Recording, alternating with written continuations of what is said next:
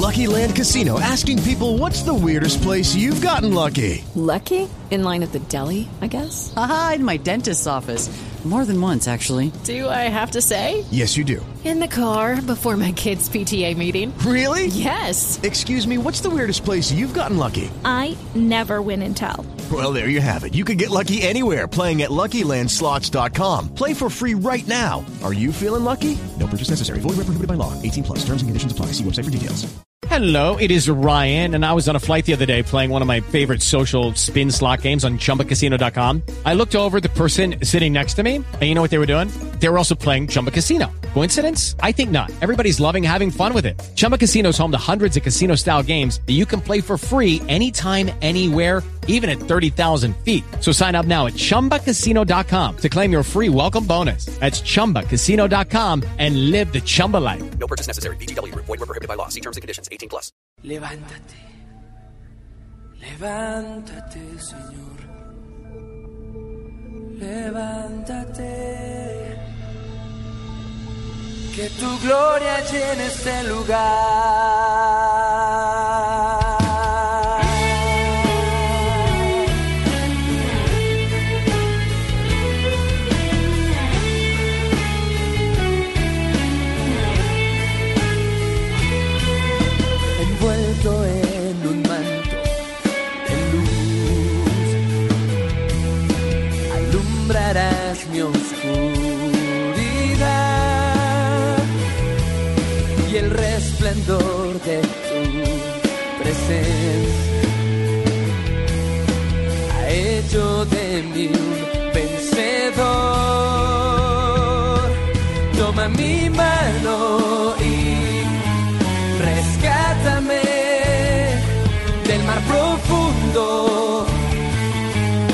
El soplo de tu aliento, mi enemigo huirá.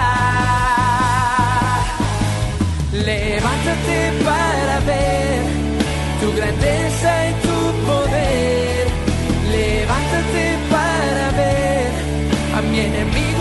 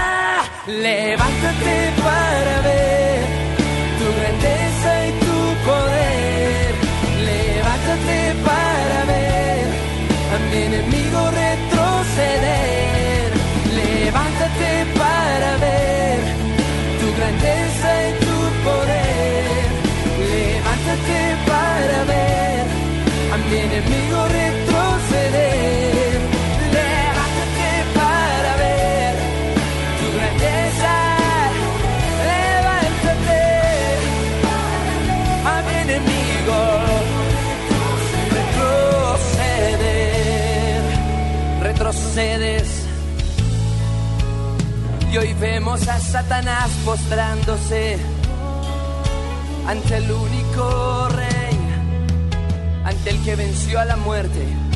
Hoy vemos a los principados y a las potestades, a los ángeles y a las personas y a toda la creación humillándose y rindiendo adoración a Cristo resucitado, al vencedor, al que derrotó a la muerte. Y hoy eres aclamado en este lugar, Señor. Dios grandioso, cubierto de esplendor y majestad. Tu gloria está aquí, tiemblan ante él. Dios grandioso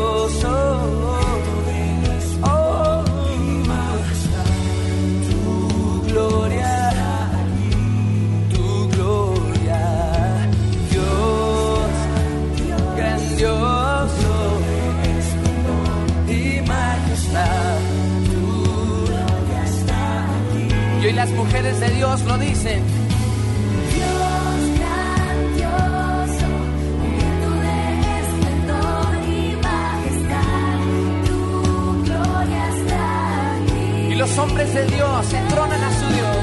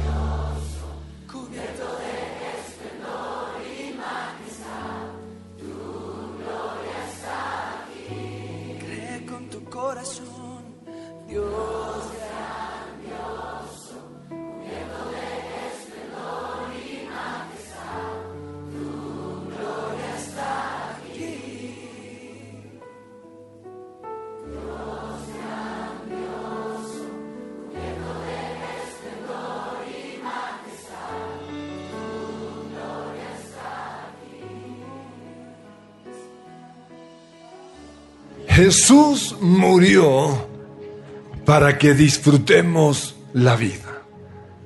Oír esa frase causa un poco de shock porque no, no vemos que se relacionan. Pues mi esposa ha estado haciendo una recopilación de frases célebres, podríamos decir, acerca de disfrutar la vida. Y quiero hablar precisamente de esas frases, o yo me robé sus frases y acerca de eso quiero hablar. Dice lo siguiente, voy a disfrutar la vida. No me voy a amargar. Voy a disfrutar las cosas pequeñas de cada día. Voy a vivir el cielo en la tierra. Voy a amar como si nunca me hubiesen herido. Voy a reír para que el gozo del Señor me fortalezca. Voy a cantar como si nadie me estuviese oyendo. Voy a bailar como si nadie me estuviese viendo.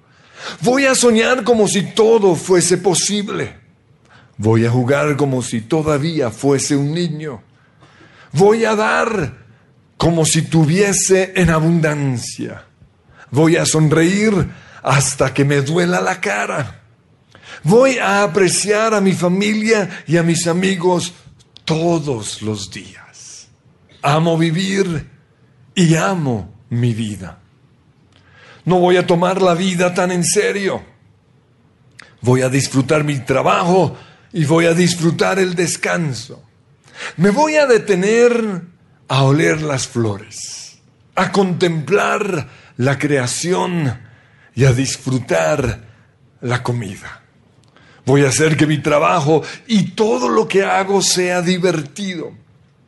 No voy a dejar que las tareas diarias sean aburridas. No voy a hacer nada por obligación, sino porque quiero. Voy a servir de tal manera que el cielo se detenga y aplauda, porque me encanta servir a Dios. Prefiero amar que pelear. Voy a vivir en libertad y no en la cárcel. Voy a perdonar rápido. Voy a sonreír y voy a reír a carcajadas. Voy a dar más de lo que espero recibir. Voy a disfrutar a mi familia. Voy a tomar tiempo para estar con ella. Voy a ser amigo de mis hijos y voy a jugar con ellos. Y cuando sea necesario, voy a ser como un niño. Escojo ser feliz. Pues Jesús en Juan capítulo 10, versículo 10 nos dijo precisamente eso. Él dijo, yo he venido para que tengan vida, para que disfruten la vida y para que la tengan en abundancia. En 1 Tesalonicenses 5:16 dice, estén siempre alegres. O sea, disfruten la vida todo el tiempo. Y en 1 Timoteo 6:17 dice, Dios nos da en abundancia todo lo que necesitamos para que lo disfrutemos. Ahora, cuando hablamos acerca de disfrutar la vida, ¿cuáles son las primeras palabras que llegan a su mente? Porque en cada uno de nosotros puede ser diferente. Quiero que escriban esas palabras. Yo digo, disfrutar la vida y ustedes piensan en qué? En amar quizás, reír, cantar, jugar, el cielo, mi esposa, mis hijos. Y luego otro ejercicio, cuando pensamos en todo lo contrario a disfrutar la vida, ¿qué es lo primero que piensan? Quizás palabras como padecer, sufrir, soportar, aguantar, pelear, estar aburrido, tener que oír a ese predicador. El espíritu de los fariseos o la religión siempre ha hecho más énfasis en la muerte de Jesús que en su resurrección. Y es así como el enemigo quiere que nosotros pensemos. Porque 1 Corintios 15, 14 dice, si Cristo no ha resucitado, entonces nuestra predicación es inútil. Y la fe de ustedes también es inútil. Para la fe nuestra es supremamente importante que Jesús haya resucitado. Pero la buena noticia la encontramos en el versículo siguiente, 1 Corintios 15, 15, y es que Dios levantó a Cristo de la tumba. Entonces que no se nos olvide que el mensaje completo es la muerte y la resurrección de Jesús. En 1 Corintios 15:3 Pablo dijo, yo les transmití a ustedes lo más importante y lo que se me había transmitido a mí también. Y esto es lo más importante. Cristo murió por nuestros pecados, como dicen las escrituras. Fue enterrado y al tercer día fue levantado de los muertos. Las tres cosas son supremamente importantes. Y luego para reafirmar lo último, Pablo dice que a Jesús resucitado lo vio Pedro. Y luego lo vieron los doce. Más tarde lo vieron más de 500 de sus seguidores. Luego lo vio Santiago y después lo vieron todos los apóstoles. Y por último, dice Pablo, como si hubiera nacido en un tiempo que no me correspondía, también lo vi yo. Todos ellos vieron a Jesús resucitado. Y en Romanos 8:34 dice, Cristo Jesús murió por nosotros y resucitó. Y no solo eso, sino que está sentado en el lugar de honor a la derecha de Dios Padre. Y allí está intercediendo por nosotros. Entonces, en la celebración de la cena, anunciamos la muerte del Señor hasta que Él venga. Eso es lo que dice 1 Corintios 11, 26. Pero al anunciar la muerte de Jesús, no debemos resaltar su humillación, su vergüenza, su dolor. Sí, lo mencionamos, pero no lo debemos resaltar. Porque lo que nosotros debemos resaltar siempre es su victoria. Porque gracias a la victoria de Jesús en la cruz, nosotros podemos disfrutar la vida. Entonces, Jesús murió en primer lugar para pagar el castigo que nosotros merecíamos. Dice Isaías 53, 5, Jesús fue traspasado por nuestras rebeliones y aplastado por nuestros pecados. Fue golpeado para que nosotros estuviéramos en paz. Fue azotado para que pudiéramos ser sanados.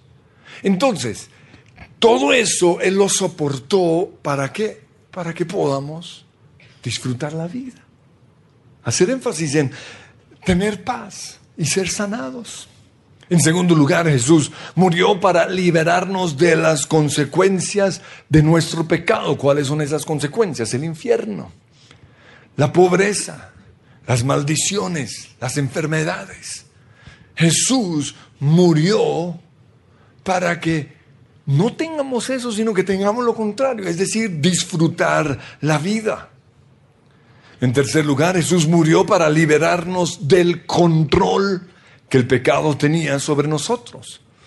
Dice Gálatas 5:13, pues ustedes, mis hermanos, han sido llamados a libertad. Entonces, disfrutemos esa libertad que Jesús ya ganó por nosotros. O estoy tratando de cambiar nuestros paradigmas. Jesús también murió para destruir las obras del diablo. 1 Juan 3:8 dice, el Hijo de Dios vino para destruir las obras del diablo.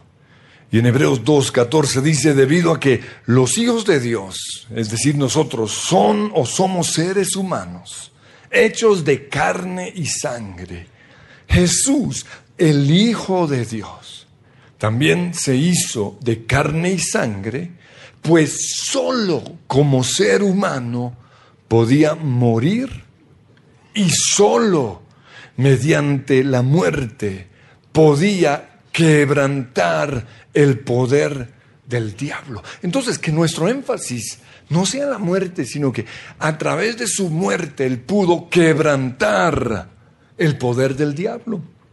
Y en Colosenses 2.15 dice, de esa manera desarmó a los gobernantes, y aquí habla de la potestad demoníaca, desarmó a los gobernantes y a las autoridades espirituales. Los avergonzó públicamente con su victoria. Ahí están las palabras que quiero que resaltemos. Con su victoria sobre ellos en la cruz. Finalmente Jesús murió para que podamos vivir el cielo en la tierra. Y por eso Jesús dijo, yo he venido para que tengan vida y para que la tengan en abundancia. Y en 1 Timoteo 6, 17 dice, Dios nos da en abundancia todo lo que necesitamos para que lo disfrutemos. Entonces, si es así, podemos disfrutar la vida. Pero mi pregunta es, ¿por qué siempre nuestra tendencia es hacer más énfasis en cargar la cruz? Si Jesús ya la cargó por nosotros. ¿Por qué la queremos seguir cargando? Porque eso es lo que está en nuestra cabeza. ¿Por qué hacemos más énfasis en, en esa vida de muerte que en la victoria que Jesús logró por nosotros? Pues una vez más, ese es el plan del enemigo. Para hacernos creer que la vida cristiana es una vida aburrida, una vida de sacrificios, una vida de luto, una vida de flagelación, una vida de dolor. Entonces, por eso quiero hacer otra pregunta y, quiero que ahí en su mente lo respondan con toda sinceridad. ¿Qué es lo primero que llega a nuestra mente cuando alguien dice, Dios, voy a ir a la iglesia o Biblia? ¿Qué es lo primero que llega a nuestra mente? ¿Gente fea o gente linda? ¿Gente triste o gente alegre? ¿Gente aburrida o gente pasándola rico? Ahora, quizás con nosotros ya no, porque sabemos lo que Dios eh, nos, nos ha dado, pero en el mundo la mayoría, cuando piensan en Dios, la iglesia y la Biblia, se imaginan gente fea, aburrida, triste, como el que tiene a su lado. ¿Qué es lo primero que pensamos cuando hablamos de esto? ¿Colores o blanco y negro? ¿Un tipo con corbata o un tipo mal vestido como yo? ¿Muerte o vida? ¿Ah? Amarte solo a ti, Jesús. Oh, vida tú me das. ¿Qué es lo primero que pensamos? Música sacra o música de celebración. Iba a mostrar unos videos, pero dije, no, no, mejor no hago eso. Pues cuando en mis páginas sociales yo pongo videos de alabanza de la iglesia, pues algunos escriben, eso, eso ya no es alabanza. Eso parece una discoteca, no una iglesia. Pues esos comentarios nos muestran que muchos tienen todavía la idea de que la alabanza tiene que ser triste, fea, aburrida, música sacra. Es que muchos creen que la iglesia no se disfruta, sino que se soporta. Y precisamente por eso tienen una vida doble. Porque lo que ellos no disfrutan en la iglesia, lo tienen que salir a disfrutar en el mundo. Esa es la hipocresía. Y nosotros creemos que Jesús vino a darnos vida y vida en abundancia. Y, y nosotros por eso creemos que el mejor lugar para disfrutar la vida sin lo malo del mundo, es decir, sin el trago, sin las peleas, sin la inmoralidad sexual, sin las envidias, el mejor lugar es la iglesia.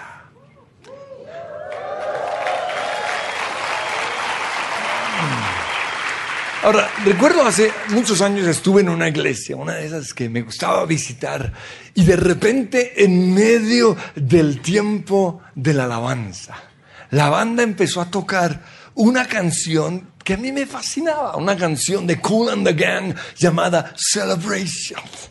Celebrate good times, come on. Y en ese momento empecé a juzgar de manera inmediata. Porque dije, ¿cómo es posible que esa música esté en la casa de Dios? Pero fíjense, como al comienzo no me di cuenta cuál era la canción, yo estaba feliz. Hasta que oí, yo dije, ¿cómo es posible que esa música en la casa de Dios? Se supone que el, el arca del pacto, la presencia de Dios debe ser puesta sobre los hombros de los sacerdotes y no debe ser jalada por unos bueyes. Pero Dios en ese momento me habló y me dijo algo bien interesante. Si no lo puedes hacer en la iglesia, no lo deberías hacer en ningún lado. Quiero que pensemos en eso. Si eso que nosotros hacemos afuera no somos capaces o, no lo haríamos en la iglesia, no lo deberíamos hacer afuera. Tristemente es el legalismo lo que ha hecho que muchos cristianos sean hipócritas. O sea, tengan una vida doble. Si en la iglesia no haría algo que en mi vida diaria sí estoy haciendo, es posible que eso que estoy haciendo no le agrada a Dios. Y esto es algo que debemos tener presente cuando hablamos de disfrutar la vida. Porque yo recuerdo a una niña de esta iglesia que le gustaba bailar. Y eso en la casa bailaba. Y aquí no bailaba. Yo pensaba, pero no tiene sentido. Si le gusta bailar, ¿por qué aquí no lo hace? Y eso nos, lleva a pensar, ah, sí. O sea, ¿cuántos aquí prenderían un cigarrillo? Nadie. No, y, y siguen haciendo sus preguntas y se sorprenderán de la hipocresía. Porque no hay diferencia entre lo que hacemos acá y lo que hacemos afuera. Pero generalmente esos legalistas aquí en la iglesia están aburridos y afuera hacen cosas que ni, el, ni Judas Iscariote haría. Hipocresía. Entonces, ¿cómo sabemos nosotros que una canción es sana? Pues si esa canción la podríamos cantar aquí en la iglesia. Ahora no, ya no comencemos a pensar en los guaduales o cosas así porque tampoco. Pero un ejemplo es una canción ah, que tiene como título Happy. ¿Sí lo han oído? A mí me encanta esa canción. I'm happy. tu, tu, tu, I'm happy, happy. Clap your hands, your hands. Ahora, para los que no entienden, ah, la letra dice algo como lo siguiente. La estrofa habla de una persona que parece loca, pero no le importa lo que la gente piensa porque está feliz. En el coro dice, si tienes una vida sin límites y sabes lo que es la felicidad, entonces aplaude. Y finaliza diciendo que no va a dejar que las malas noticias le quiten su felicidad porque estoy feliz, porque I am happy.